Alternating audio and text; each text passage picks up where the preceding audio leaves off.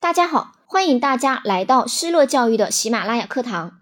今天给大家呈现的结构化试题是：老魏是个性格耿直的老教师，但是老是针对你，请问你怎么处理？对于这个问题，我们可以从三个方面进行作答。第一，点题加表态。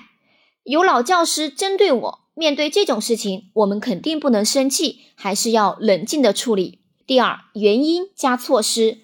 分析一下他为什么针对我呢？以及我应该怎么去做呢？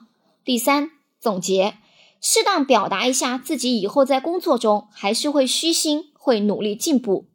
下面开始示范作答。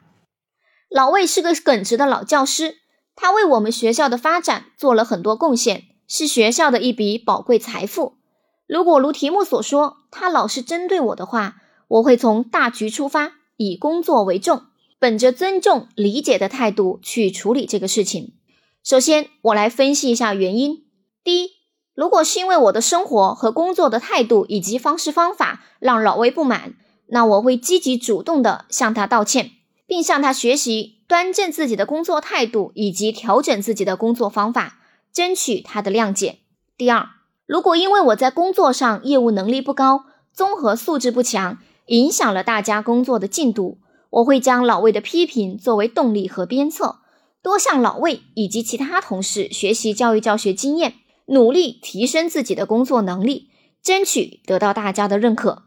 第三，如果是因为我和老魏之间沟通和交流比较少，对一些问题的看法不同，存在误解，那么我会多与他进行沟通，多站在老魏的角度去思考问题，同时也把年轻人的理念、新的思想。以及新的知识和老魏共享，形成相互学习、相互帮助的良好和谐气氛。像老魏这样的老教师是工作中的良师，有很多宝贵经验和阅历值得我们去借鉴。在以后的工作中，我会虚心求教，在生活中尊重老教师，并时刻按一个优秀教师的标准要求自己，使自己的表现让老教师们满意，共同促进单位进步。